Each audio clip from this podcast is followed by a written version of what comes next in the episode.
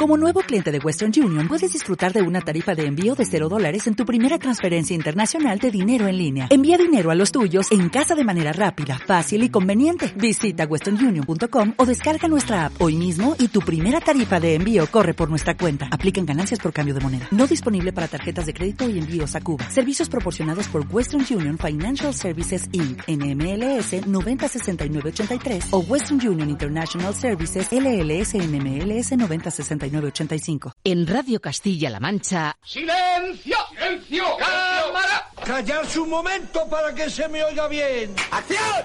Estamos de cine. Amigos, siempre recordaréis este día como el día en que... ¿Estás listo?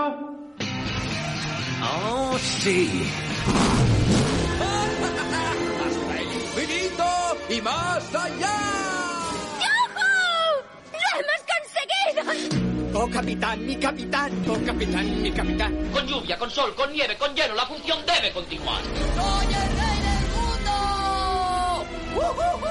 Aquí comienza el programa de cine de Radio Castilla-La Mancha.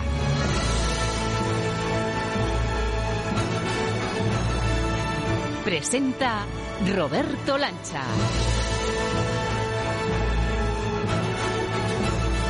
Muy buenas a todos, ¿qué tal amigos, señoras, señores? Bienvenidos a Estamos de Cine en una semana en la que tenemos sobrados motivos para ser por fin optimistas. Lo que ustedes ya saben, que hoy no quiero ni nombrar, como hacía Cervantes, sigue sin mejorar. Pero el cine nos sigue dando síntomas de buena salud, de esperanza. De hecho, la cartelera, aunque Hollywood sigue reservón y miedoso, nos trae buen cine español otra vez y además con el gancho de un actor que sigue teniendo mucho tirón. Escucha. Un saludo muy fuerte para Castilla-La Mancha Media y espero que disfrutéis de la peli, entreteneros un rato el 16 de octubre, viernes, estrena No Matarás eh, y os mando, como os digo, un beso y un abrazo enorme. Pues sí, amigos, Mario Casas sigue mutando, moviéndose del yin al yang, pasa de víctima a verdugo, viene de impactar con su papel de tipo ruin y sin escrúpulos en El practicante de Netflix y ahora rompe con No Matarás, en la que le vemos en un rol muy diferente al que nos ha demostrado hasta ahora. Hace no tanto no le gustaba eso de ser un actor con gancho para llevar público, sobre todo mujeres, a las salas. Pero ahora, queridos míos, con la que está cayendo, eso es un filón que nos toca aplaudir y valorar en su medida. Bueno, y también criticar, porque ya está por aquí Alberto Lucchini para pasar por el filtro de la crítica lo nuevo de Casas y dos pelis independientes con mucha fuerza, la española Anne y la polaca Corpus Christi, que te avanzo van a hacer saltar las estrellas. Pero muestra de que hay vida más allá de las salas, que hay cine más allá de lo lucrativo, tenemos el mejor botón de muestra, los festivales de cine de Castilla-La Mancha. Hace pocos días elegía sus mejores cortos el Festival de Sonseca en Toledo. Tenemos en marcha el reinventado Fecicán de Ciudad Real, que este año se llama Festival de Cine Emergente. También se sigue celebrando con éxito y de forma semipresencial el Festival de Cine Social Feciso de Toledo. Totalmente online comienza este sábado el Festival de Cortos de Talavera, los premios Pávez, con los que además colabora esta casa.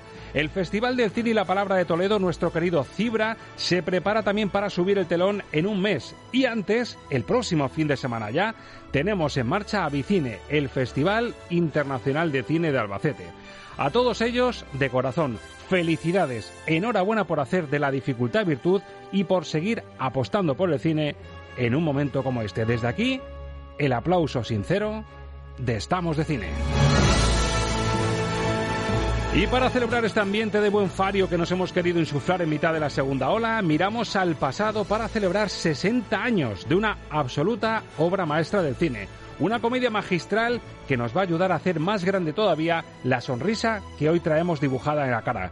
El embajador de este buen rollo universario en blanco y negro, tiene nombre y apellidos. Me llamo C.C. Baxter. La primera C significa Calvin, la segunda Clifford, pero todo el mundo me llama Buddy. Estoy en la compañía desde hace tres años y cobro 94 dólares con 70 centavos por semana.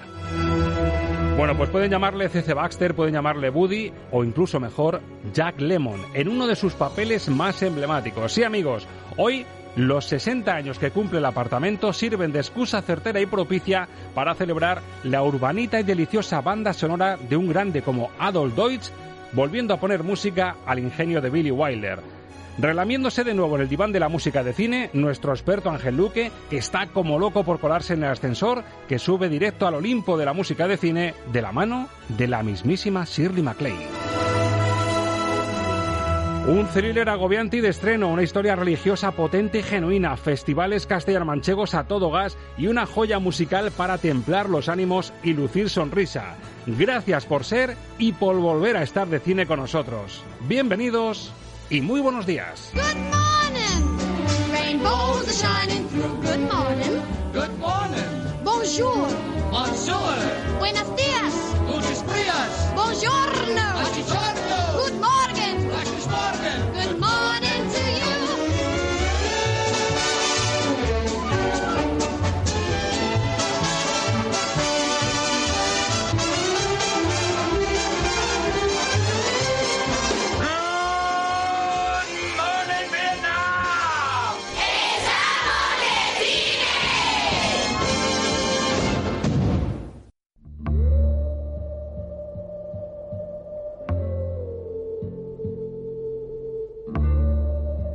Los estrenos de la semana en el filtro Lucchini.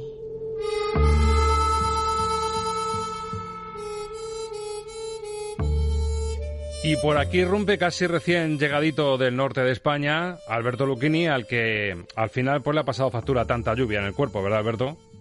Pues un poquito. Aquí estamos arrastrando un trancazo que es trancazo puro y duro. ¿eh? Trancazo no, puro y duro. No tiene nada que ver con, con otras cosas. No tienes fiebre ni síntomas de estos musculares que se asocian a otra cosa que hay flotando en el aire, ¿no? Nada, ni siquiera, ni siquiera se me cae el pelo. bueno, eso, eso es muy buena noticia. En, en- en un Madrid confinado, eso sí, has vuelto de la medio libertad. Bueno, por el norte tampoco está muy bien la cosa, pero sí es cierto que has vuelto a- al núcleo de la polémica.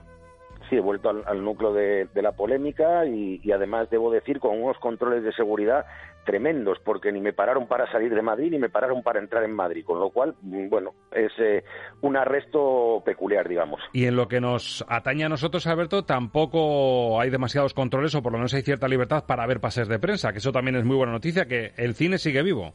El cine sigue vivo, la gente sigue teniendo ciertas reticencias a la hora de ir al cine, pero bueno, por lo menos yo creo que con las películas que llegan hoy la gente no tiene más remedio que animarse a acercarse al cine. Desde luego, porque además se puede decir ya alto y claro, con la experiencia que llevamos de confinamiento, post-confinamiento, vuelta a la nueva normalidad, vuelta a la deprimente normalidad o como lo queramos llamar, lo cierto, Alberto, es que el cine español, y es el titular que quiero destacar, el cine español está tirando del carro. Lo hizo Santiago Segura en un momento propicio, entre comillas propicio, porque entonces parecía casi un suicidio en, en pleno agosto apostar por el adelanto de Padre No hay que uno o dos.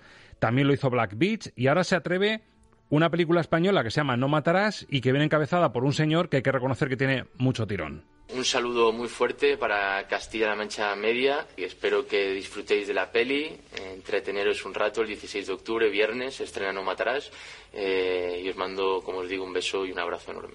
Pues ese saludo de Mario Casas para Castilla-La Mancha Media nos ha dejado este recadito y la peli a la que se refiere es este No Matarás en el que le vamos a ver protagonizar un cambio de registro absoluto. Un chico timorato que se tiene un montón de años cuidando de su padre enfermo con una enfermedad terminal. Al final su familia le anima a salir y noche que sale conoce a una fe fatal que le trae por el camino de la amargura. Papá ya no está. Ya lo sé. Ya es hora de que seas feliz. ¿Pero que soy feliz? ¿Te importa que me siente?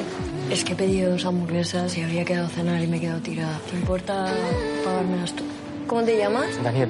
Yo soy Mila. ¿Me puedes acompañar aquí al lado y te devuelvo la pasta? Pero que te estoy diciendo que estás invitada, de verdad, que no pasa absolutamente nada, en serio. Venga, vamos. Que no, que no, yo me tengo que ir, de verdad. Venga. ¿En serio? ¿Qué te pasa? ¿Que tienes miedo?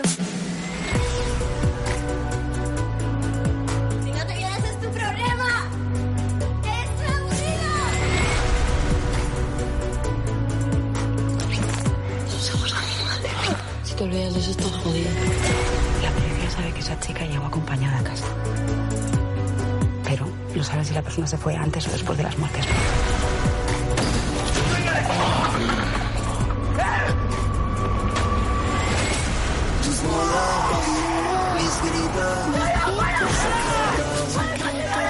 Bueno, pues el amigo Mario Casas otra vez al límite, otro cambio de registro, otro volantazo más. Yo creo, Alberto, mm, pensando un poco en la evolución de, de este chico, está con el síndrome ya de, del clásico guaperas español, que está cansado de ser simplemente ídolo adolescente y se empeña en asumir retos difíciles y puñeteros para que le veamos en distintos roles y en este caso le vemos pasar, si recordamos en el confinamiento destacó la película Hogar, en la que digamos su, sufría el troleo absoluto de un maquiavélico Javier Gutiérrez. Hace poquito lo hemos visto en El Practicante, también en Netflix, en la que él es ese personaje ruin y miserable y aquí de nuevo le vemos en principio como víctima.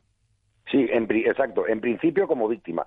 Y no vamos a contar mucho más porque no se trata de, de, hacer muchos spoilers, pero, pero la verdad es que sí, es un actor que, que domina muchísimos registros y a mí me parece que es un, un, gran actor. Yo el único problema que le veo a Mario Casas es que a veces necesitaría subtítulos en sus películas. La pronunciación, lo comparto por completamente. Cuando, cuando habla en susurritos sin masticar demasiado las palabras, se puede decir, pero ¿por qué hablas así? Exacto, o sea, él, él hace unas interpretaciones fabulosas, pero le, le, la vocalización pues no, no la tiene muy trabajada y, y, a veces, bueno, de hecho ahora mismo en el estábamos oyendo el tráiler y ha habido frases que no las he entendido. Correcto, correcto. Y sin embargo el saludo, le hemos escuchado el saludo que nos ha dejado y pronuncia perfectamente. O sea que es un, un error casi de interpretación el, el apostar por esos susurros tan, tan enigmáticos. Sí, pues probablemente sea un, un estilo interpretativo, pero a mí es, es lo, lo, único que no me gusta de, de él, que por cierto, eh, vamos a decirlo claramente, a día de hoy probablemente sea la única gran eh, estrella del, de la industria española que mueve al público a ir al cine con su sola presencia en las películas. Lo ha, lo ha conseguido con casi todas las que Así es. Además es curioso, Alberto, que mm, lo, lo, comentaba yo también en la introducción y, y he leído la entrevista que lleváis en El Mundo esta semana con él, en la que él mismo reconoce que hasta hace no tanto digamos que le pesaba, que estaba un poquito cansado de decir, eres que eres un tío que tiene que tiene gancho para llevar a sobre todo a mujeres a, a, las salas de cine, incluso al público en general, tienes gancho, estaba un poco con el estigma ese como que no le apetecía, pero amigo, según vienen las cosas, el decir, "Oye, es que yo tengo el don de llevar a la gente a las salas", son quilates y son palabras mayores, ¿eh? Bueno, es que es lo mejor que le puede pasar a un actor para garantizarle que va a tener trabajo, básicamente. Y con lo difícil que es en el cine, porque cuántos grandísimos actores que han llenado la pantalla del cine español durante muchísimo tiempo, luego pasan, pasan a un estado de, de, de de anonimato por completo. Se me ocurre, por ejemplo, un Carmelo Gómez, Aitana Sánchez Gijón. O sea que es muy difícil mantenerse ahí y tener este tirón para llevar a, a la gente a las salas. Y Mario lo tiene. Sí, sí, lo tiene. Y, y, además es que da igual el, el, género en el que trabaje. Puede ser una mm, comedia romántica, puede ser una película para adolescentes, puede ser un thriller, mm, todo, eh, una película rural como, como la de la, la que ella que hacía del lobo. Sí. Y, y, bueno, pues es una, un actor que funciona, que funciona muy bien. Y en esta película vuelve a funcionar muy bien, porque yo creo que ya vamos a meternos un poquito con, con la peli. Con la peli, ¿no? Y, y, la peli eh, lo que es, para a mí lo primero que me recuerda es como una especie de versión actualizada y españolizada de Joque Noche de, de Martin Scorsese. Bueno, es buena referencia. Sí, sí, pero el, si te fijas el argumento, un, un, un, tipo apocado que se encuentra con una, con una mujer fatal que le va mmm, llevando cada vez eh, por vericuetos más, más enredados hasta que acaba metido en un lío del que no del que no sabe cómo salir, que es exactamente el mismo argumento de la película de Scorsese, con la diferencia de que la película de Scorsese estaba planteada desde la óptica de una comedia negra y, y la película eh, No matarás está planteada como, como una película thriller absoluto, eh, frenético, con, con, persecuciones, con escenas de acción. Y, y, la verdad es que a mí la primera hora me gusta mucho, muchísimo, porque crea un, un clima y una atmósfera eh, muy insanos y, no sabemos qué es lo que va a pasar. Y luego en la última media hora yo creo que se descontrola un poco. Hay un giro de guion, que no, no lo vamos a decir, eh, pero la última media hora baja un poquito y todo se precipita quizá de, demasiado. También quiero añadir que, que, no solo es que Mario Casas esté estupendo, es que hay una debutante, Milena Smith, que, sí. que es una fan fatal maravillosa. Esta chica no había oído hablar de ella para nada, creo que había hecho un par de cortometrajes y, y es un, un, descubrimiento grandioso para el cine español. ¿eh? Sí, que, que, es un personaje que tiene que perturbar y perturba realmente. Sí, sí, es perturbadora, pero hasta extremos, o sea, como debe ser una buena fan fatal en la tradición del, del cine negro clásico. Claro, y ese punto de giro al que tú te refieres es lo que justifica lo que me venías a decir al principio, que no todo es lo que parece, que, que nos ponen a un chico a este Dani eh, que, que, lleva tantos años volcándose en su padre como un chico bueno, que, le animan, venga, tienes que salir, tienes que recuperar vida social, y lo, a lo mejor el, el, que, el, que parece víctima luego no lo es tanto. Va por ahí la cosa, no puede ser va por ahí porque al final mmm, lo que lo que viene a plantear la película es que ni todos somos víctimas todo el tiempo ni todos somos verdugos todo el tiempo. Hay hay que hay que buscar un equilibrio y, y al final eh, partes ocultas del ser humano que, que, uno no sabe que tenía dentro acaban acaban aflorando no pero se parece más el papel eh, se parece más a ahogar a ese hombre que sufre el troleo total de Javier Gutiérrez a ese hombre de éxito que tiene una familia bien formada y al que acaba casi sustituyendo Javier Gutiérrez, se parece más a ese que al practicante, esta última de Netflix en la que vemos que es un personaje ruin, miserable, sin escrúpulos y, odioso al máximo. Sí, sí, no, el, personaje tal, tal y como aparece en la película es un personaje pues mm, que queda queda un poco hasta pena no porque le, le, burrea a todo el mundo es un tipo que no sabe decir que no es un tipo que no tiene prácticamente vida es, es un, un personaje eh, anodino gris oscuro que, que se limita que no vive que sobrevive y, y bueno pues mm, eh, esta mujer fatal lo que hace no solo es llevarle por el camino a la amargura sino demostrarle que, que hay muchas más cosas más allá de, de esa de ese microcosmos que él se había organizado alrededor de, su trabajo y de cuidar a su padre, ¿no? Bueno, todo esto junto, el papel de Mario Casas, su interpretación, la sorpresa de Milena Smith, la dirección de David Victori, que es el director de este No Matarás, todo esto metido en la coctelera y en la Junta de Evaluación, como nos gusta decir, Alberto, ¿qué, nota nos da sobre estrellas? Pues mira, como la primera mitad sería un 3 y la segunda mitad sería un 2 pelado, pues nos vamos al dos y medio. Bueno, dos y medio. No, no está mal para ser el estreno fuerte de la semana, un thriller en el que vemos que Mario Casas se sigue empeñando en no ser ese galán que apuesta todo un poco al rol de palmeras en la nieve, sino que, que busca, busca otras opciones y eso hay que aplaudírselo porque bien podría estar viviendo de las rentas y de seguir exhibiendo un poco su faceta de galán y no lo hace. Hay que aplaudirle la valentía ahí, Alberto. Sí, sí, absolutamente. Yo creo que es, es un actor que no tiene ningún problema en, en asumir riesgos y eso para mí es un, un, mérito incuestionable. Película con tirón comercial con dos estrellas y media de calificación y otra peli española independiente más pequeñita dirigida por David Sañudo. Eh, además, eh, rodada en, en, euskera, con subtítulos en español, que nos coloca en, en Vitoria en el año 2009, con protagonismo para Patricia López Arnaiz, eh, Miquel Losada, John Elaspiur. altercados en un barrio por una expropiación de algunas viviendas y una madre joven que trabaja como vigilante en las obras del tren de alta velocidad descubre que su hija adolescente, Anne, que es la que da nombre al título de la película, no ha ido a dormir a casa. Y ahí entramos en otra bajada a los infiernos, es decir, que no es una película para desengansarse de la primera de No Matarás, pero aquí sí encontramos ese, ese toque y esa, ese toque genuino de cine independiente. Anne, de David Sañudo.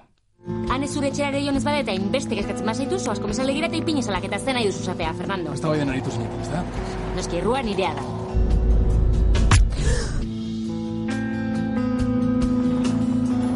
Eman estutu bat nire partez, eta izan, azken segunduraino borrokatuko garela. Eh, zer da zari zara, Carmen? La búsqueda de una hija desaparecida que nos da pie pues a una búsqueda agónica también a otra bajada a los infiernos. De eso bebe un poquito en el aspecto de bajada a los infiernos. La semanita en Euskadi no te da como para, para lo que estamos escuchando, Alberto. A tanto no llegas a entender el euskera. No, no, pero vamos, yo creo que ha quedado todo clarísimo, sí. Sí, sí, con mi explicación y lo otro, yo creo que se entiende el agobio por lo menos, ¿no? El, el, sí, por lo menos se, se notaba una, una, voz angustiada.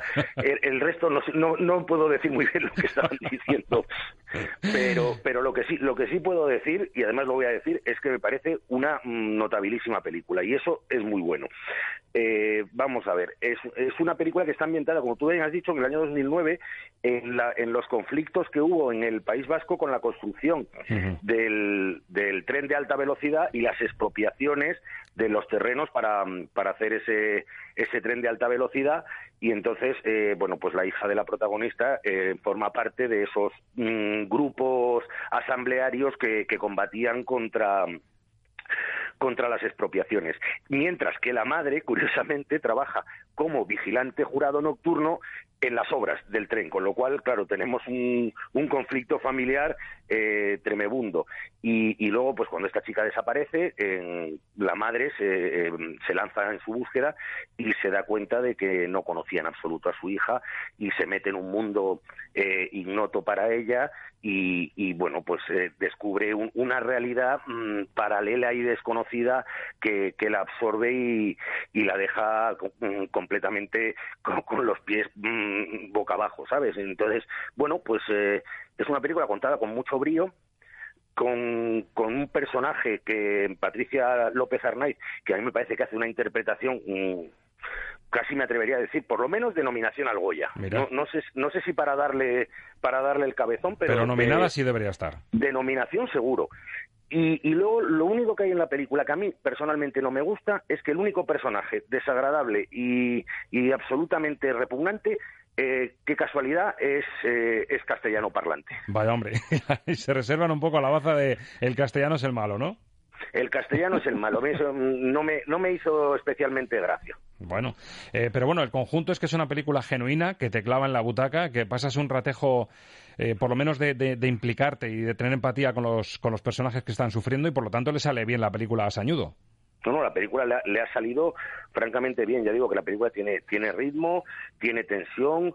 Eh, es verdad que se nota en alguna, en alguna escena de masas, de manifestaciones o de, o de lanzamiento de cócteles Molotov, se notan las limitaciones presupuestarias porque los efectos visuales son de aquella manera, pero está todo muy bien resuelto y, y es una película que atrapa desde el principio hasta el final y, y a mí me parece una de las de las obras, de las óperas primas del cine español más interesantes.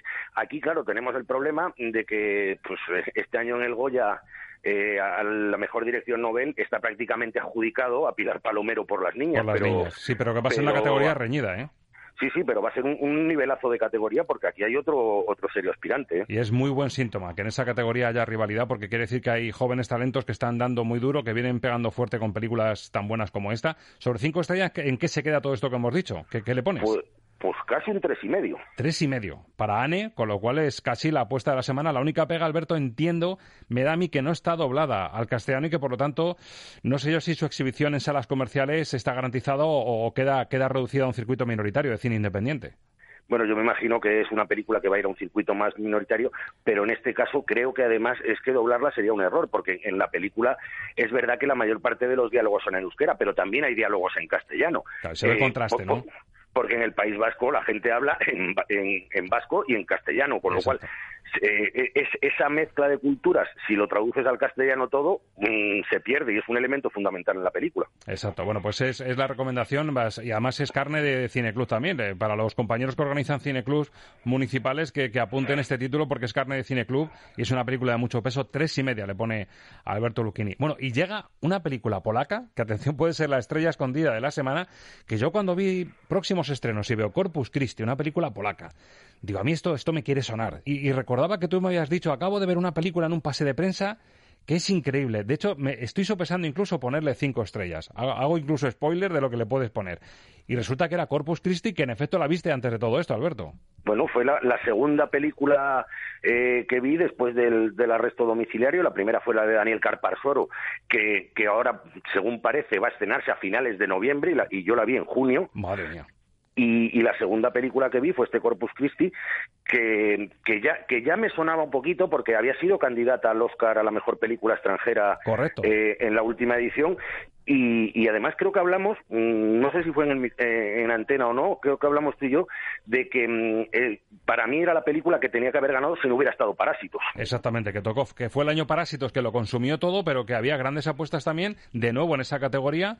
Además de, de la película de Almodóvar, Dolor y Gloria, estaba Corpus Christi, polaca, y la historia de un chico de 20 años con unos antecedentes penales eh, bastante farragosos y que por un golpe del destino tiene la oportunidad de cumplir su sueño que es ser sacerdote pero ojo, sin serlo.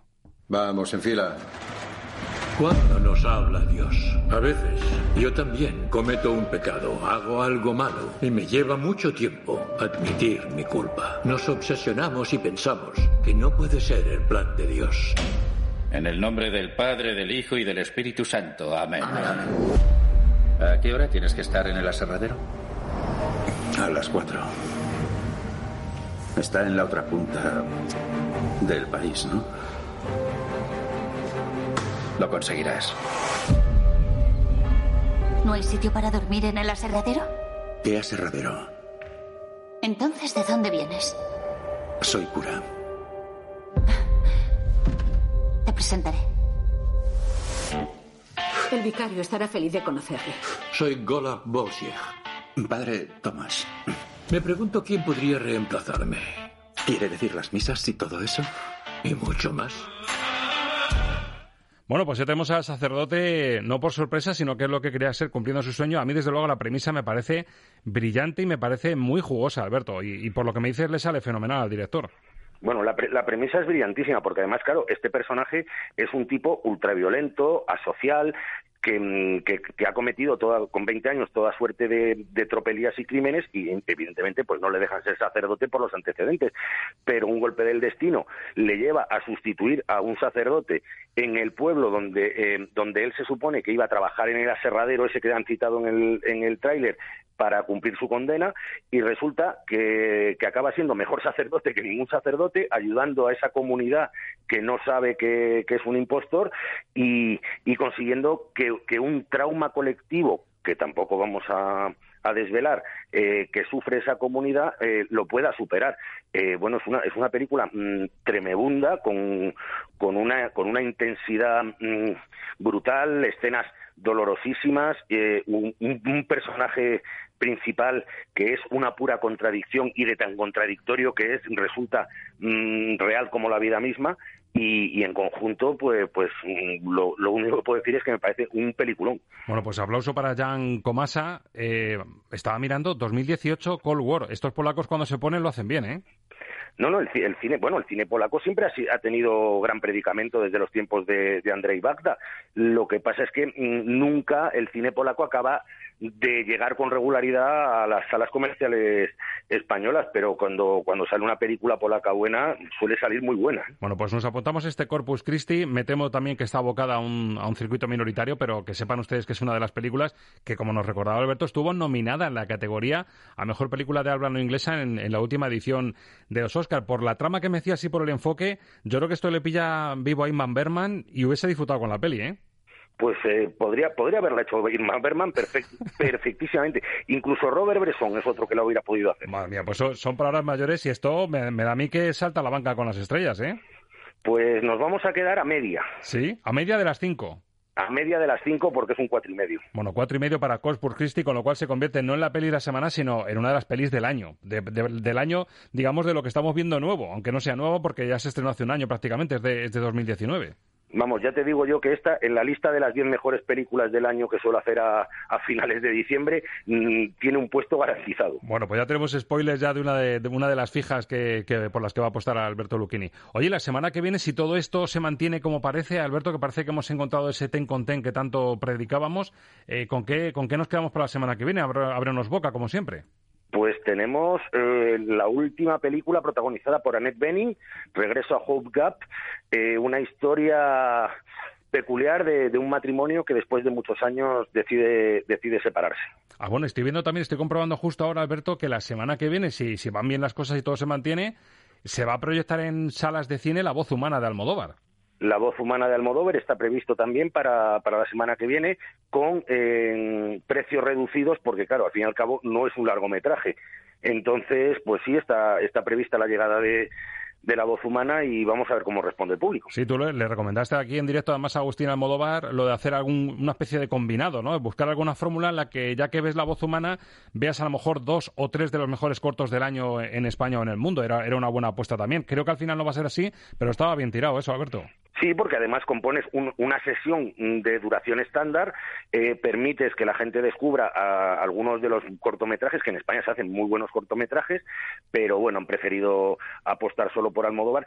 mm, es verdad que va, va con precio reducido, pero como al, al ser tan corta le permite tener muchas más sesiones, pues una cosa compensará a la otra. Bueno, pues un cortometraje muy especial, el primero de Almodóvar y encima rodado en inglés, que va a ser protagonista la próxima semana. Ya que hablamos de cortometrajes de futuro y de jóvenes talentos, ahora después de pausa que nadie se lo pierda, que vamos a anticipar quiénes son los proyectos ganadores de esta casa de Castilla-La Mancha Media que van a tener una buena ayuda económica para salir adelante. Así que, así que hacemos una pausita y después recordamos bandas sonoras. Hoy especial El apartamento de un tal Billy Wilder. No sé si lo has visto, Alberto. Pues, mm, ay, deja- ¿Te déjame que la puntúe, déjame que la puntúe. ¿Qué le pondrías al apartamento? Pues un 5 enorme. Posiblemente de las mejores comedias de la historia, ¿eh? compitiendo a lo mejor con faldas y a lo loco. Estaría ahí un poco un mano a mano entre Billy Wilder contra Billy Wilder. Sí, y, y or Not To Be de Lubitsch. Yo creo que serían las, tres grandes comedias de la historia del cine sonoro. Pues hoy le toca a C.C. Baxter, a Adolf Deutsch, así que a vuelta de pausa recordamos quiénes son los ganadores de, de esas ayudas a la financiación de, de esta casa y después el apartamento. Alberto, a seguir bien y que siga la racha, que sigamos pudiendo sonreír, aunque no sea una sonrisa súper abierta a lo bestia tipo Joker, pero una sonrisa comedida, una sonrisa etrusca por lo menos.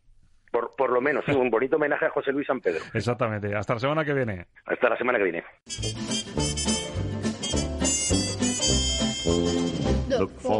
¿Llevas mucho sin ir al cine? ¿Ni recuerdas tu última película? No te subestimes. En CMM Radio te hacemos recordar cuánto te gustaba estar de cine. Estamos de radio.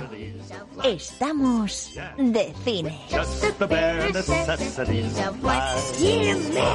Claro que sí, amigos, hay que intentar ir al cine, mantener una buena costumbre y no permitir que pase a la historia eso de sentarse a disfrutar en una sala oscura. Sobre todo porque podríamos estar cerrando la puerta a jóvenes creadores que de momento se han ganado el apoyo económico de esta casa, de Castilla-La Mancha Media.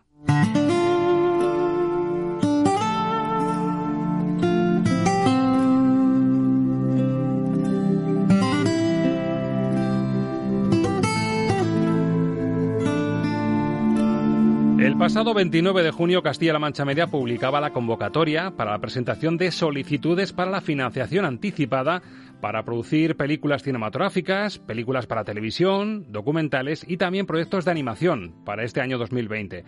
Pese a los problemas provocados para el sector por la crisis sanitaria en este complicado año, CMM ha aumentado su apuesta por el talento de esos creadores audiovisuales de nuestra tierra.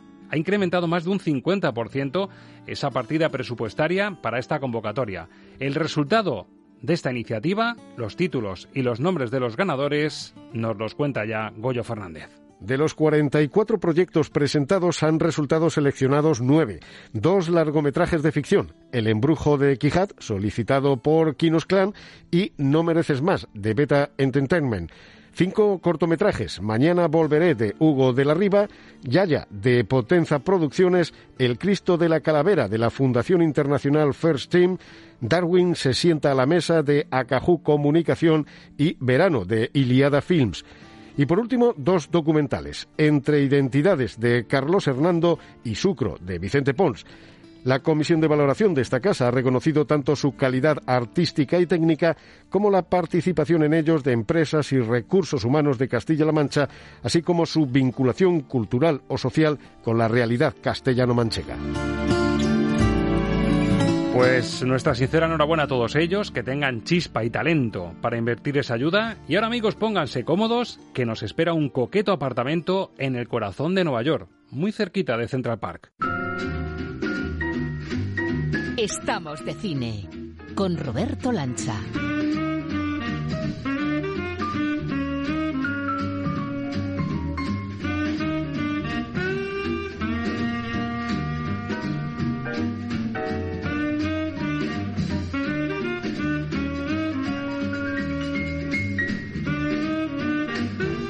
Glamour, clase, estilo, incluso un cóctel entre las manos. Ángel Luque, muy buenas. Muy buenas, Roberto. Vamos ¿Cómo a poner gusta? una sonrisita a esta realidad que nos sigue atosigando, ¿verdad? Sí, por favor. Sí, por favor. Vamos a hacerlo. Sin descanso. Oye, qué, qué bien las reacciones y qué bien la resaca de la entrevista a Cardelús. Tanto por el propio Cardelús, Sí. el propio director de la película. Qué raro es, Ángel. Primero que un, un compositor de su talla, un tío que vive en Los Ángeles, nos atienda con esa complicidad. Y, y- y con ese tono tan, tan sincero, tan abierto, pero que luego encima en redes la reacciona él mismo, el director de la película Black Beach, Esteban Crespo, que todos se hayan hecho eco de la entrevista y haya dejado ese regustito entre los oyentes que nos han dedicado comentarios, etcétera, qué gusto que la gente sepa apreciar, incluso siendo una, una banda sonora oscurita, como era la Sí. que la que analizamos. No, desde luego, algo que debería ser, no sé si decirte lo normal, que llame la atención, pues bueno, habla mucho también de que hay veces que en este mundo, como en tantos otros aspectos de la vida, pues eh, no se sabe diferenciar lo que es estar a un, nivel de trabajo cultural, como queramos llamar, y seguir siendo persona, quiero decir, y seguir siendo cercano, ¿no?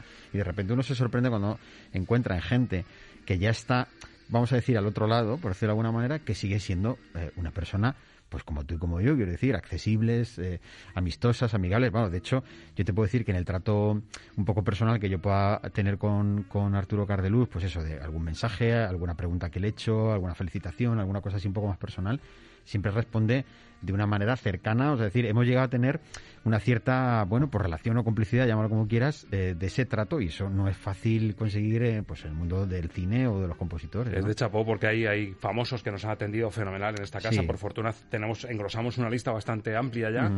Pero es cierto que luego en redes como que se desentienden. Pasan el ratejo bueno con nosotros, se abre muy bien, pero luego ya como que cortan, ya diciendo, bueno, tampoco voy a seguir aquí Sí. me gusta y retuiteando. Pero hay que reconocer que Cardelús y Esteban Crespo se han portado muy bien con nosotros y sus entornos. Así que lo agradecemos y también que los oyentes lo, lo hayan valorado. Ponemos sonrisa. De fondo, Adolf Deutsch, para con faldas y a lo loco. Una de las grandes comedias de todos los tiempos que la disfrutamos en Estamos de Cine.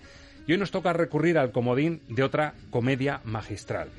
Hemos hablado de bandas sonoras descomunales y de películas descomunales. Ángel, hemos tocado géneros como el western, eh, como el género bélico que han dado peliculones. Pero es que hoy estamos ante, posiblemente junto a Con Faldas y a lo loco, una de las grandes comedias con tono agrio también, de las mejores de todos los tiempos. Obra maestra cinco estrellas por Qué completo. menuda dupla, vamos, es una cosa espectacular. Vaya pareja que hacen, además son casi, casi, casi paralelas en el tiempo, se suceden la una a la otra. Y realmente, bueno, pues hay que decir, aquí tenemos a Billy Wilder que estaba mm, de quitarse el sombrero, o el momento más álgido de toda su carrera, vamos, le quedaba por hacer cosas magníficas y ya había hecho cosas magníficas, ¿no? Pero a mí me parece que el apartamento y con falta de ser loco, son dos obras magistrales de, de- de ingeniería, de guion, de, de- capacidad de resumen de lo que es la vida y la esencia del ser humano, de disfrute en lo sencillo, de lo que es un bocado maravilloso para degustar en cualquier momento eh, eh, de- de- del día, de la noche. Son películas que sobrepasan el término eterno. A mí me parece que si se puede sobrepasar ese término, estas películas lo sobrepasan porque son son auténticos cuadros vivos de, de- de lo que es una obra de arte, ¿no? Y bueno, magistral. Y numerología, que te gusta mucho, del año 60, por lo tanto 60 años se cumplen, Sí, 1960, El apartamento, una obra maestra de Billy Wilder con Jack Lemmon, con Shirley MacLaine, con Fred McMurray, todos en estado de gracia, Todos. una fotografía magnífica, una banda sonora de Adolf Deutsch, que es la que hoy vamos a disfrutar y degustar. Pero antes, ¿te parece que miremos a ese edificio tan grandote? Hay un oficinista ahí que tiene mucho que contarnos y la música que rodea la historia de este oficinista maravilloso, alguno llamaría un pagafantas de toda la vida, un pagafantas en el Nueva York de los años 60. Vamos a disfrutarlo porque esta sección seguro que va a animar a mucha gente a recuperar el apartamento y ya les digo yo que como receta para estos días el apartamento te hace pasar dos horas maravillosas de olvidarte de todo lo malo que nos rodea. Yo trabajo en el piso 19, en el departamento de pólizas, sección de contabilidad de primas, mesa 861. Me llamo C.C. Baxter. La primera C significa Calvin, la segunda Clifford, pero todo el mundo me llama Buddy. A menudo me quedo en la oficina a trabajar una o, o dos horas extraordinarias, sobre todo cuando hace mal tiempo. No es que yo sea un hombre ambicioso, es solo una manera de pasar el rato hasta que llegue el momento oportuno de volver a mi casa. Porque el hecho es que tengo un pequeño problema con mi apartamento. Yo vivo en el barrio este, a cuatro pasos de Central Park, y hasta el mes de julio pagaba 80 dólares mensuales de alquiler. Desde entonces pago 85 porque mi casera, la señora Lieberman, compró un acondicionador de aire de segunda mano. Es un bonito apartamento, no lujoso, pero sí acogedor. Para un soltero está muy bien. El único problema es que no puedo entrar en él siempre que quiero.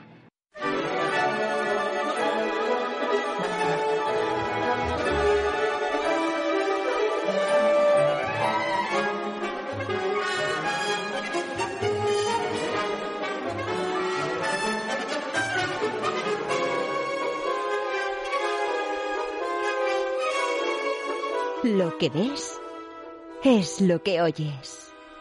Música para soñar cine con Ángel Luque.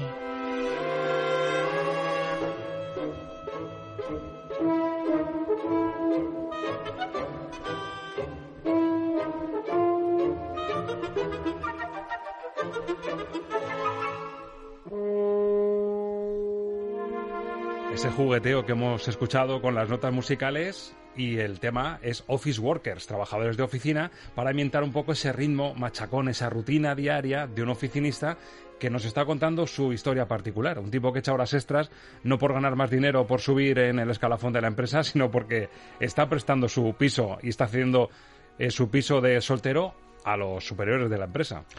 Es que Fíjate, y escuchando la introducción, primero lo, lo, primero que se me viene a la cabeza es decir, ¿cómo se puede contar en tan poco tiempo algo tan bien contado? Porque habla como si fuera tu vida o la mía. Es decir, eh, estoy en la planta tal, en la mesa 800, no sé cuántos, que todo eso son detalles fundamentales para entender que es un número más, que es una persona más. Somos uno cualquiera de, esta, de este mundo loco en el que estamos viviendo, ¿no? Y al final te cuenta, pues ese detallito que cualquiera nos gustaría, ¿no? Pues tengo un apartamentito que está muy bien y tal, pero no siempre puedo entrar. Esa clave, ¿no? Y claro, acompañado con las imágenes, siempre siempre acercándonos a una información visual brutal como hace Billy Builder, que te, que te cuenta en una escena tantísimas cosas, y esto acompañado con la música de Adol Dech, Dech, que ya había trabajado con al Loco, con, como escuchaba antes con, con Billy Builder, hacen esta colaboración juntos porque, eh, bueno, Billy Builder en esta época es verdad que mm, eh, no era tampoco una persona que el tema de la banda sonora, bueno, pues le diera ese cariz, esa importancia, como hemos visto en muchos eh, directores de esta época, ¿no? ¿no? Era para él un elemento fundamental. Pero se dio cuenta que con Faldas el Loco sí funcionó muy bien, porque le dio un ritmo a la película, eh, donde el jazz, que siempre se había asociado, claro, ahí tenía su, su, vínculo lógico, se había asociado mucho al mundo de la mafia, al mundo tal, entonces, eh, pues, pues eso, el, el, hombre del brazo de oro, Frank Sinatra, ahí se inaugura un poco con el tiene ese estilo del, del jazz, y le pide otra vez decir, oye, podemos hacer algo jazzístico que de este tono de una alegría melancólica, porque eso es el apartamento, ¿no? Es una alegría, es una vitalidad cargadísima de tristeza y de melancolía y de soledad. Y se nota en el argumento, en el leitmotiv eso de la es. canción, se nota porque empieza muy arriba, eso es. como diciendo qué bonito es todo, Nueva York, claro. un oficinista en, en, en, ascenso, pero luego tiene, claro, el reverso claro. de la moneda. Entonces realmente lo que hace jugar, eh, lo que hace jugar la banda sonora con un elemento que es fundamental para esta película y es, es, es un glamour de andar por casa. Es decir, aquí los cócteles se los toma un pequeño apartamentito de una persona, de un oficinista que aspira a ganar un poco más de salario, pues decir, hombre, era ambicioso porque dejaba su apartamento para poder ascender. Pero en el fondo, eh, lo, lo, que iba buscando es lo que cualquier persona ordinaria sin muchísima ambición puede buscar, es, bueno, pues ascender un poquito más y a ver si cobro algo más. O sea, y que ser querido, también ser reconocido. Ser reconocido.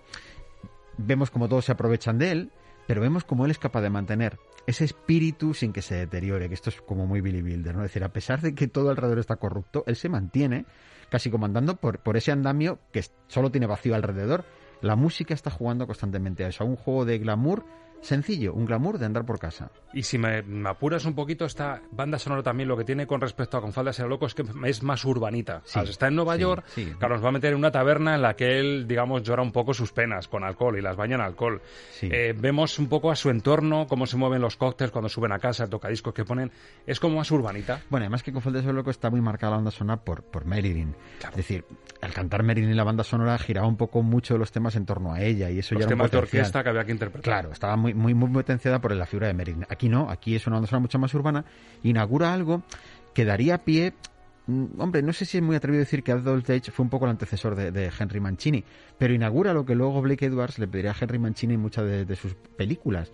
Es decir, donde metería este estilo que le va tan bien a la comedia y que le da ese toque diferencial que la hace especial. Y eso Blake Edwards lo coge muy bien y lo hereda de estas composiciones de, de Adult Age. Muy buena comparación. Eh, hemos escuchado a Woody, a C.C. Baxter, contándonos el pero, ¿no? Lo que hay al otro lado del porqué de esas horas extras que echa en, en la oficina. Nos asomamos a su apartamento y vemos uno de los personajes que tiene la culpa de que cogiera buenos constipados de noche cuando tiene que dejar su piso a los superiores de la empresa. Vamos a escuchar un clic que te va a encantar y una de esas músicas glamurosas y movidas que tiene el apartamento. Quiero tomar otro martini. Por favor, Silvia, son las ocho y cuarto. Tantas ganas de traerme aquí y ahora largo a toda prisa. Es humillante para mí. No lo tomes así, preciosa. Es que le prometí al dueño del apartamento que nos iríamos a las ocho en punto. ¿Qué dueño? ¿De quién es el apartamento? Vamos a ¿Y eso qué importa? De un pobre diablo de la oficina. ¿Dónde vives? Ya te lo he dicho, con mi madre. ¿Y ella dónde vive? En la calle 179, en el Bronx. Bueno, te acompañaré hasta el metro. Nada de eso. ¿Me darás dinero para tomar un taxi? ¿Pero por qué diablos tenéis que vivir todas en el Bronx? De modo que ya has traído aquí a otras mujeres. Claro que no. Soy un respetable hombre casado.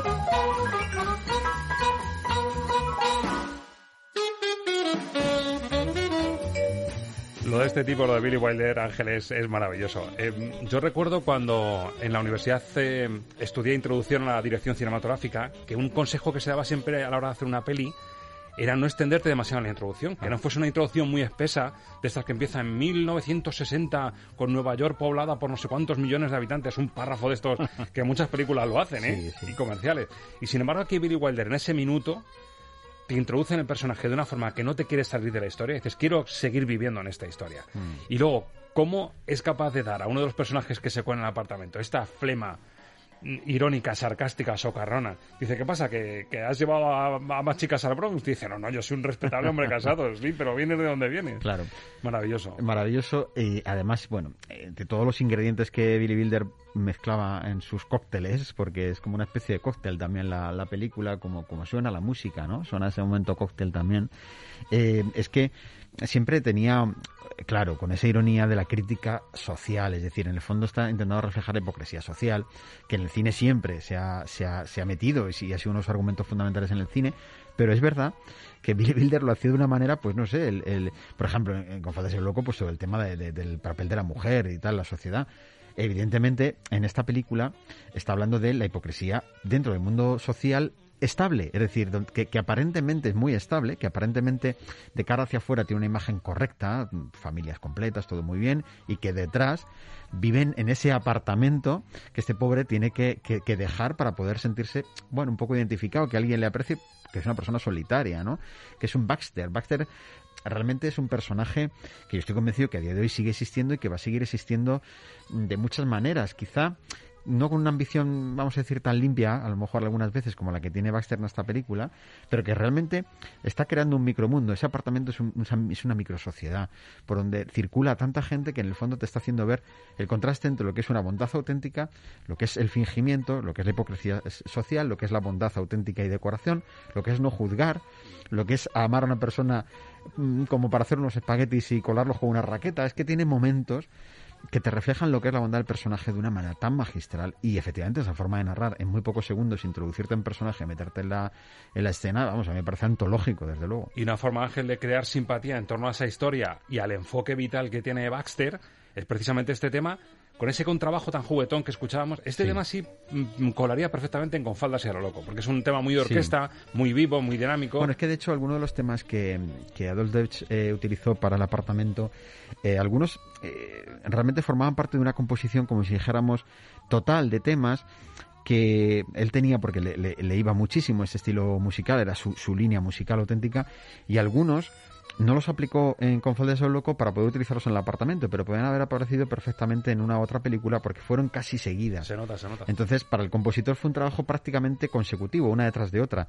Con lo cual hay una línea en, en la forma de componer y forman las dos como ese tándem también que forman las películas, ¿no? Y no todo es festivo, no todo es edulcorado, ni todo, como en ese apartamento, es fiesta, es cóctel, es eh, sexo a escondidas de, mm. de, la pareja oficial de todos los que pasan por allí, sino que hay momentos en los que ese apartamento se convierte en una habitación solitaria, por culpa del amor o del desamor.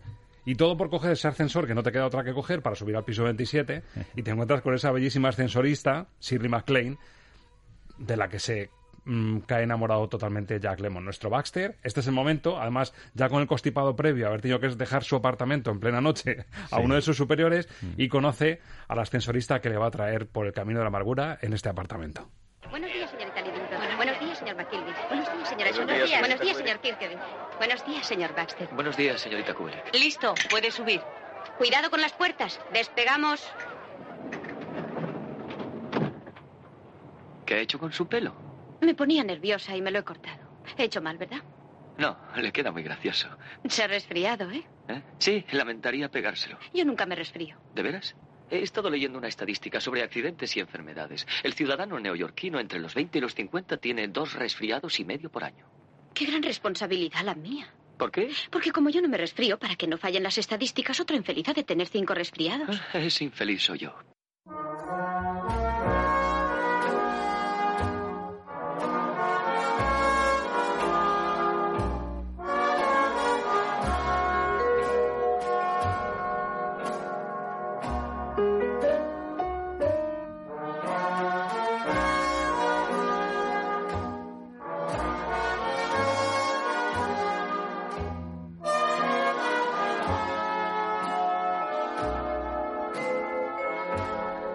Nuestro querido Woody, nuestro querido Baxter, que es entrañable hasta para eso, hasta para una estadística, como trabajador de una compañía de seguros como es él, el, el que te da esta estadística de los constipados y este de media en Nueva York. Este tiempo se volvería loco, claro, con la cantidad de estadística que hay con, con esta situación que estamos tremenda viviendo, ¿no?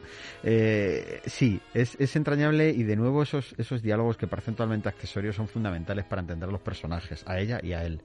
¿No? A ella inconformista, a ella mm, que no se termina de querer a sí misma, ¿no? Una, una persona que está también desvalida de otra manera, y él necesitado de encontrar a alguien que valore lo que es él como, como persona, no solo porque tenga un apartamento, ¿no? No eres por ese apartamento, eres por quien eres, ¿no? Eso es, llegará al final.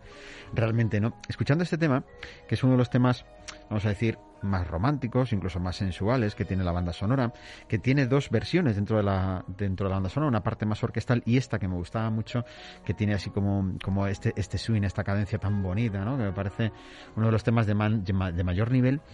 Recuerda algo que también serviría esta banda sonora como antecedente, esta y la de Confundo Soy Loco, pero mucho más esta, porque fue más significativa esta banda sonora. Como digo, la de Confundo Soy Loco se quedó muy marcada por Marilyn. Eh, para lo que luego después haría Woody Allen, también muy, muy, muy de actualidad por su nueva película. Woody Allen se basaría en esto para utilizarlo en sus películas cada vez que habla de Nueva York. Porque, claro, dices tú, bueno, las bandas sonoras de Woody Allen casi todas, aquí hemos hablado en su momento de, de- de ellas, ¿no? Es un recopilatorio de temas de lo que a él le gusta y de mucho de lo que él está escuchando en ese momento, con lo cual te puedes ir a Venecia y que te ponga un tema de, de Gershwin, que es neoyorquino completamente. Pero es verdad que las bandas sonoras de películas que se desarrollan en Nueva York se basa siempre en esto. Es decir, se mira en estos espejos, como por ejemplo el apartamento. Eso es otra de las importancias de esta banda sonora, que pasa muy desapercibida para el público en general, porque claro, la historia es tan mastodóntica, tan tremenda, que al final el espectador queda impactado por la historia, no tanto por la música. Pero es fundamental para entender la ciudad, lo que tú has dicho, es una banda sonora muy urbanita, y para entender los sentimientos, el jazz como esa forma de entender la alegría y la tristeza que está todo el tiempo pivotando en la película. Y eso lo hace con la música, el compositor. Y eso lo cogería Woody Allen para muchas de sus películas. Yo es que Ángel, escucho esto y me imagino a dos parejas de esa época, de finales de los 50, principios de los 60, en blanco y negro, Hmm. bailando agarrados, en una sala de baile de las de entonces, porque es, es de bailar agarrados. Es una, una canción romántica de estar pegados y rumiando un poquito el dolor que traes a lo mejor de un desamor, pero compartiendo un poco la pena, que es lo que hacen ellos durante la película. Hmm. Compartir su desamor y ese corazón roto que tienen los dos. Decías tú de la estrategia un poco blanca, limpia de Baxter para ascender, que es prestar su piso para conseguir un ascenso, pero el secreto que guarda ella, esa ingenua ascensorista, es casi un jaque mate, mucho mayor que el de Baxter, que es de estar, tener un amor secreto con el propio jefe de la empresa. Hmm. Es decir, en el fondo los dos comparten una ambición detrás de esa ingenuidad y de esa careta, pero en el fondo los dos va- van a... sí, pero eso es muy cine, porque, Sí. porque eso de chica que viene de una clase social más, más baja, ¿no? De una vida un poquito más, mm, más desestructurada, con falta de cariño, etcétera, como que el hombre poderoso se fija en él, como que parece que va a ser casi una figura casi paterna, que la va a coger, la va a cambiar la vida, y luego es un capricho más de esa persona, ¿no? Realmente. Claro, Billy Wilder utiliza eso para hacer ver al espectador cuál es el modelo de hombre realmente que necesita esa mujer y cuál es el modelo de mujer que necesita ese hombre es. para que ellos se encuentren en la desgracia eh, y se identifiquen, es decir, porque si no quizá la vida no hubiera hecho que se identificaran el uno al otro, ¿no? Entonces eso, claro, bien jugado te lleva casi al anticuento que sería que el poderoso se termine enamorando de la chica. No, es el sencillo el que se termina enamorando de la chica. Eso ya es lo el que vimos en. Pretty Woman. Sí, que pero el bueno, millonario se acaba enamorando de la chica, ya lo vimos en claro, Pretty Woman. Claro. Y, y Billy Wilder no va buscando Exacto, eso, ¿ves? exacto, Le exacto. lleva al terreno del chico sencillo, el normal, el corriente, que le da un valor de, bueno, el prototipo de, de- de hombre que socialmente merece la pena, ¿no? Y de mujer que merece la pena. Bueno, nuestro chico sencillo, nuestro chico enamorado, se le rompe el corazón cuando de esa forma tan sutil y tan magistral que tiene Billy Wilder de jugar con el espejo de ella, cuando por fin el jefe convence a Baxter para que le deje el apartamento. Bueno, he oído cosas de que tienes un apartamento ce- cerca de Central Park que, que es, es muy coqueto, muy cuco.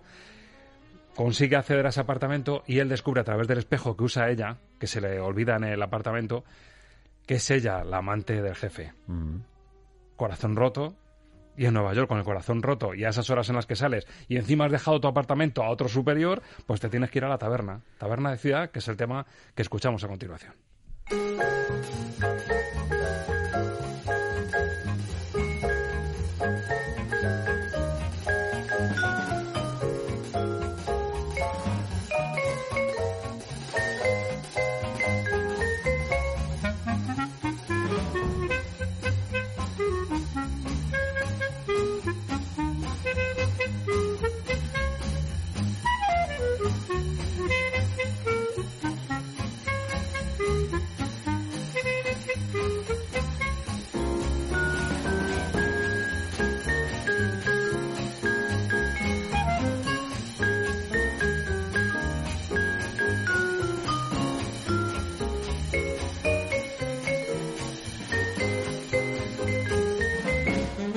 Pues una maravillosa versión jazzística de una melodía que le va a sonar a muchos oyentes. Seguro. Lo estábamos nosotros hablando antes fuera de micro, yo diciéndole a Ángel que hay un tema en, en el apartamento que yo lo escuchaba y decía, esto a mí me suena a algo. Yo esto lo he escuchado y lo asociaba un poco a los niños. Hasta que descubrí que es la melodía con la que en muchos coles enseñan en inglés las partes del cuerpo humano a los niños. Exacto. Para que sepan. Y yo diciendo, a mí esto me suena a ser algo, una, canción tradicional americana. Y resulta Sí. que es la melodía que se ha usado Sí. para mm, que se sepan las partes del cuerpo. O sea, es, es- sí es canción tradicional americana y efectivamente los, en las escuelas infantiles en Estados Unidos se la puso una letrita para poder enseñar las partes del cuerpo porque rima muy bien en inglés y aquí en España, pues por simpatía como las bombas, eh, automáticamente pasa también como canción para enseñar las partes del cuerpo. Yo recuerdo a mi hija cantando esta, esta canción cuando era Pero pequeña. esta versión jazzística es que es una Es auténtica una delicia, maravilla una, y tiene, filigrana. tiene otra más, tiene dos, tiene dos versiones, luego tiene un tema navideño, porque claro, encima es que la lleva la Navidad la película, es que claro, pero esto no tiene nada que ver con lo de Frank Capra, o sea que es otra forma también De utilizarlo. de utilizarlo, ¿no? Y, mm, y, eh, claro, aparece como una melodía que viene a contrastar con su derrota. Es decir, él está derrotado completamente y entonces ¿Qué le pone? Le pone el sabor agridulce de, las, de la vida y de las situaciones. Es decir, aquí hay un grupo tocando un tema jovial, divertido, que viene incluso a, a dar la comicidad al sentido de un poco de fracaso que le está viviendo. Es decir, pues jo, encima, para una que me fijo, que es la ascensorista, también se la tiene que dar el jefe y soy yo. Soy yo el que estoy permitiendo que eso pase porque le dejo mi apartamento. Es que encima es en mi casa donde está pasando, ¿no? Entonces, claro, ante ese sentido del fracaso, pero ese sentido del fracaso el espectador lo tiene que ver. O sea, para que nos identifiquemos con él, tenemos que ver ese fracaso, porque quién no se ha sentido, hombre, no en esas situaciones, pero como, como la de, como la de él, pero con esa sensación de decir, joder, soy el más pringado del mundo. Es decir, es que lo que me pasa a mí no le pasa a nadie, soy el más tonto y me encuentro solo, además, en este momento, ¿no? Y ahí Billy Wilder, en lugar de darle un tono dramático, poner tan. No, le pone este toque, pues como decir, hijo mío, tu vida es un poco como un tango esto lo que te está pasando, ¿no? Y el espectador lo absorbe así, es maravilloso. Es que hasta este momento, Ángel, en el que se baja a la taberna a cogerse una melopea y olvidar los males de amores que tiene, de descubrir lo que acaba de descubrir, y empieza a pedirse un martini de estos con aceituna uno detrás Sí, de otro. sí, sí. Esta música sonando de fondo, esa rubia de la esquina también solitaria que intenta ligar con él.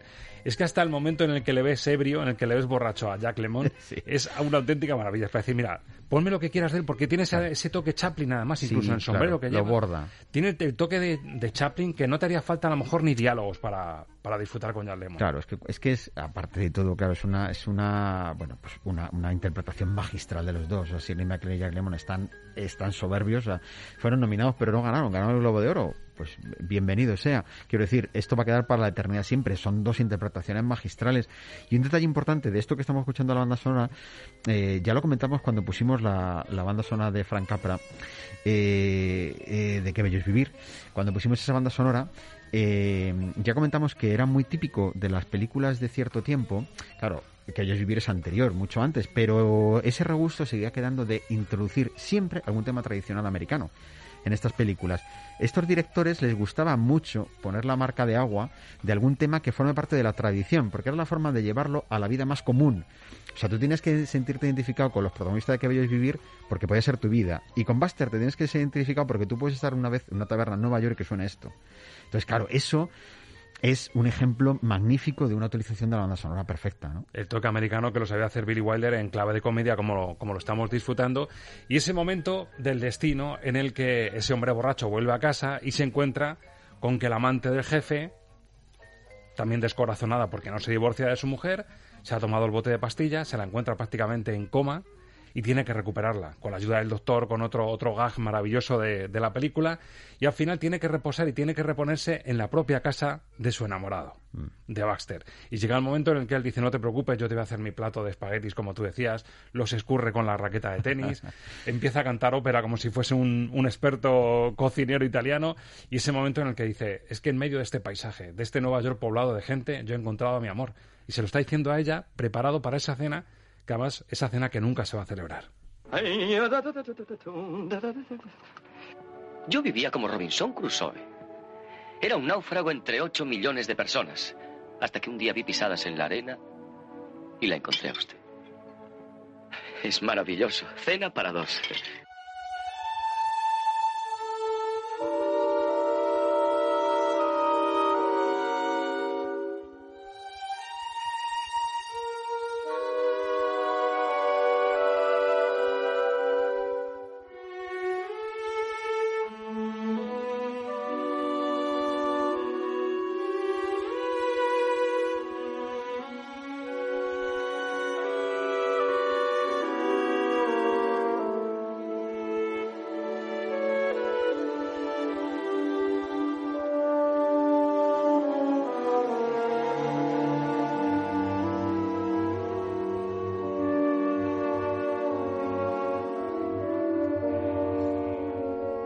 Tema central y atemperado del apartamento, es el leitmotiv con el que vamos a cerrar el, el repaso a este especial, pero a mí me encanta esta melodía, Ángel, porque es como decir, es si hubiese que poner música a la frase que ella le dice, pero ¿por qué no me habré enamorado yo de alguien como tú? Sí. Que eres un encanto de hombre, eres sí, un encanto. ¿Por qué no me puedo enamorar yo de alguien como tú y me tengo que enamorar del calavera de turno, del directivo de turno?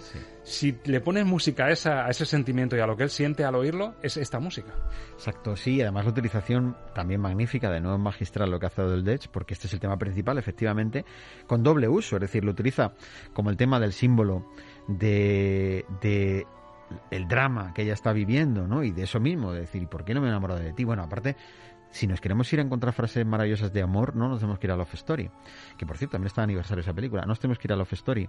Tenemos que irnos a frases como esta de yo era un náufrago ¿eh? y vi tus pisadas en la arena y las seguí me encontré. vale, es que cómo se puede decir de una manera tan bonita. Y después de haber hecho unos caer- espaguetis a tu manera. Claro, sin caer en ñoñerías, ni caer en- es que es una definición maravillosa de lo que es encontrarte con alguien en la vida que de repente te das cuenta que te has enamorado, es decir, y te has encontrado ¿por qué? Porque has seguido sus pisadas, es decir, la vida te ha hecho que te encuentres por unas circunstancias o por otras, ¿no?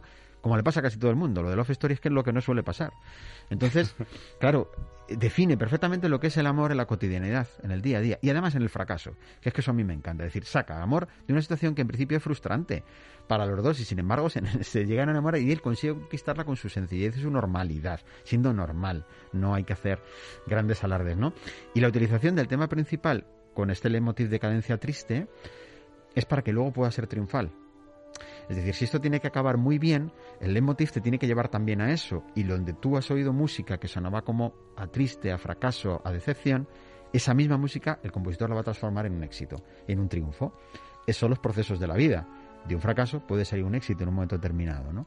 Este es un sí, pero no. Lo que Claro. pudo ser y no fue.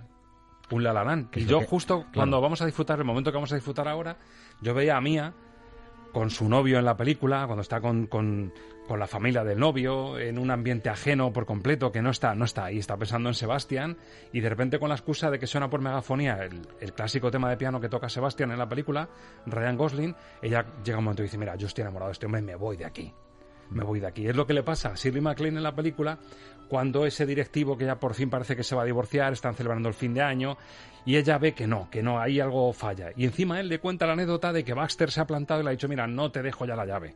Prefiero quedarme sin trabajo y menos para que traigas al ascensorista. Claro. Dice, ¿en serio te ha dicho eso? Que nunca. Entonces es cuando ella le salta el chip y dice, el hombre de mi vida no es este que tengo aquí Mm, enfrente, no es este claro. directivo, es el tipo gris, ese Baxter que está en el apartamento esperándome. Lo disfrutamos y vemos el final. Vamos a y cómo cambia esa melodía que era un sí pero no y lo que pudo ser y no fue a lo que realmente puede ser. Vamos a disfrutarlo. ¿Está usted bien? Eh, ¿Estoy bien? ¿Seguro? ¿Y su rodilla? Eh, estoy bien, de arriba abajo. No lo comprendo. ¿Y el señor Sheldrake? Le enviaré un pastel todos los años por Navidad. La quiero, señorita Kubelik. Tres. Reina, ¿Me oye, señorita Kubelik? Estoy locamente enamorado de usted. no diga más y juegue.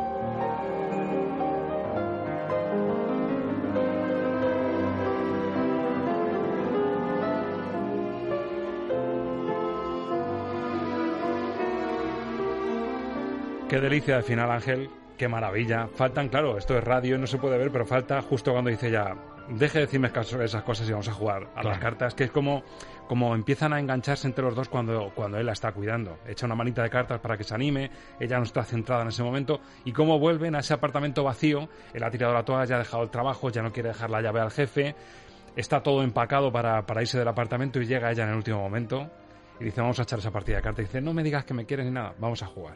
Y la mirada que se echa en la sonrisa, que es con la que entra Sí. esta música maravillosa. Empieza la vida juntos. Esa Eso es una es. forma de decir empieza la vida juntos. A partir de ahora empieza algo nuevo. Partimos Eso de es. otra cosa y es un nuevo juego, ¿no? Es un nuevo juego que vamos a jugar.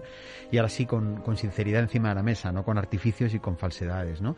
Estaba yo pensando mientras escuchaba este final y mientras pienso en la película todo el tiempo escuchando la banda sonora y, y, y volviéndola a ver.